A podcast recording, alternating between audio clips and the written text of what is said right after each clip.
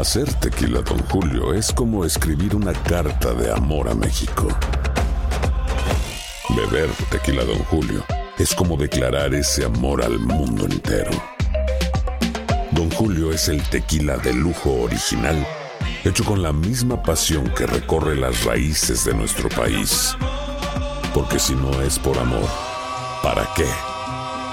Consume responsablemente. Don Julio Tequila, 40% alcohol por volumen, 2020. Importado por Diageo Americas, New York, New York. El siguiente podcast es una presentación exclusiva de Euforia On Demand. Queridos amigos, ¿cómo están? Me da mucho gusto saludarlos. Bienvenidos a nuestro epicentro desde Los Ángeles, California. Soy León Krause. Gracias por estar con nosotros en este podcast. Gracias por escuchar este podcast. Gracias por descargar este podcast. Es eh, eh, de verdad un placer estar, estar con ustedes. Em, y les agradezco también a nombre del el gran equipo de producción de este podcast, em, que se reduce a una persona.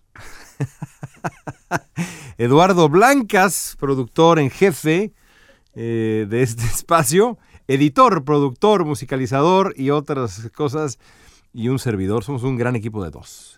Epicentro y es un placer, la verdad. Les agradecemos nuestras, eh, de verdad, sus calificaciones generosas, estrellitas generosas que nos regalan. Es un placer. El día de hoy vamos a conversar sobre lo que ocurrió en México en eh, los últimos días. Coincidió la reunión de los países eh, de América Latina bajo, bajo la CELAC, esta organización que por cierto en la reunión pues faltaron varios países, pero eh, se realizó esta, esta reunión, que es la primera de varias que ya se han hecho a lo largo de los últimos años en la Ciudad de México, con el gobierno mexicano como pues principal protagonista y pues anfitrión de esta reunión, polémica también por la presencia del el presidente cubano Díaz Canel, y el presidente venezolano Nicolás Maduro y por la confrontación que se dio con los discursos del presidente paraguayo, el presidente ecuatoriano y el presidente uruguayo sobre todo, cuyas palabras en defensa de la libertad, en defensa de la democracia, dieron la vuelta al mundo literalmente. Se vieron reproducidas millones y millones de veces en redes sociales y otras plataformas. Pero además de la reunión de CELAC, se mm, pues se dieron de manera eh, muy singular, porque además pues ahora con la pandemia y demás, las celebraciones de la independencia de México.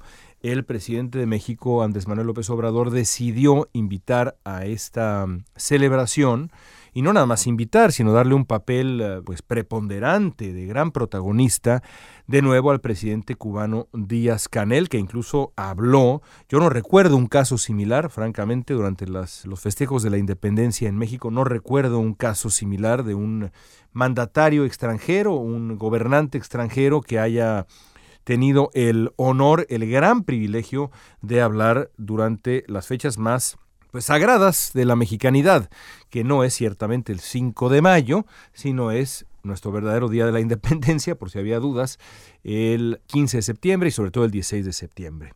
Así que, pues todo esto da pie a nuestra reflexión del, del día de hoy. Porque el trato que el gobierno de México le dio al presidente de Cuba durante los festejos de la independencia me parece un error en muchos sentidos, pero sobre todo me parece un error moral, y lo es todavía más porque el presidente es Andrés Manuel López Obrador, que es un presidente de izquierda, al menos hipotéticamente de izquierda. Y hay que recordar que la izquierda mexicana, a la que López Obrador dice representar, se supone que es el primer presidente progresista, el primer presidente de izquierda de la historia moderna de México, se forjó en la lucha, esta izquierda mexicana, por las libertades democráticas y en resistencia muy clara, muy franca, frente a la represión y la persecución del Estado. La izquierda mexicana, en otras palabras, sabe, sabe claramente lo que es el acoso, la amenaza y la censura desde el poder. Que el presidente de México, este presidente de México, reciba con honores al dictador para luego defender públicamente al gobierno de Cuba y finalmente otorgar la palabra a Díaz Canel, pues es una contradicción siniestra. No hay otra manera de describirlo, es una contradicción siniestra porque la evidencia es incontestable, no, no hay otra manera de leerlo. La La de Cuba es una dictadura represora, brutal, fratricida, que ha hundido al pueblo cubano en la miseria, el temor, la sospecha mutua entre vecinos y el silencio. Respaldar a ese monstruo es una traición a la historia de la lucha de la izquierda y de la oposición en México. Es que creo yo que eso es casi incontestable. Pero el episodio de Díaz Canel es otra cosa también. En las últimas semanas se ha mm, escrito mucho sobre la polarización mexicana. La polarización en México. Algunas voces, que respeto muchas de ellas, otras no tanto, pero muchas sí, insisten en que esta polarización es cosa de dos. Sugieren una suerte de equivalencia entre el presidente y sus críticos, entre lo, lo que ocurre con quien tiene el poder y con quienes, sin contar ni remotamente con ese poder, lo critican. Esa equivalencia que sugieren algunas voces en México es falsa. No hay comparación entre lo que el presidente hace desde el púlpito presidencial cada mañana y la respuesta de sus críticos. Es, por lo menos, ingenuo insinuar que pesa lo mismo la palabra de López Obrador que la de un columnista, un medio de comunicación o incluso las voces de, de la maltrecha oposición en México. No pesan lo mismo. Y por eso el presidente debe cuidar, la verdad en México y cualquier otra parte, pero más en México, lo que hace y lo que dice. Durante todo su gobierno, López Obrador ha optado por lo contrario. Ante la oportunidad de construir puentes y limar asperezas, decide lo opuesto. El ejemplo más reciente es la visita de Díaz Canel. No había necesidad, por ejemplo, de elogiar otra vez a la dictadura cubana. No había necesidad de darle la palabra a Díaz Canel y regalarle el escenario para lavarle la cara después de las jornadas de horrenda represión que vimos hace unos meses en Cuba. No había necesidad de pullar, provocar a Estados Unidos, no había necesidad de nada de eso. ¿Por qué lo hace López Obrador? En parte, bueno, se debe a la conveniencia política de la narrativa binaria.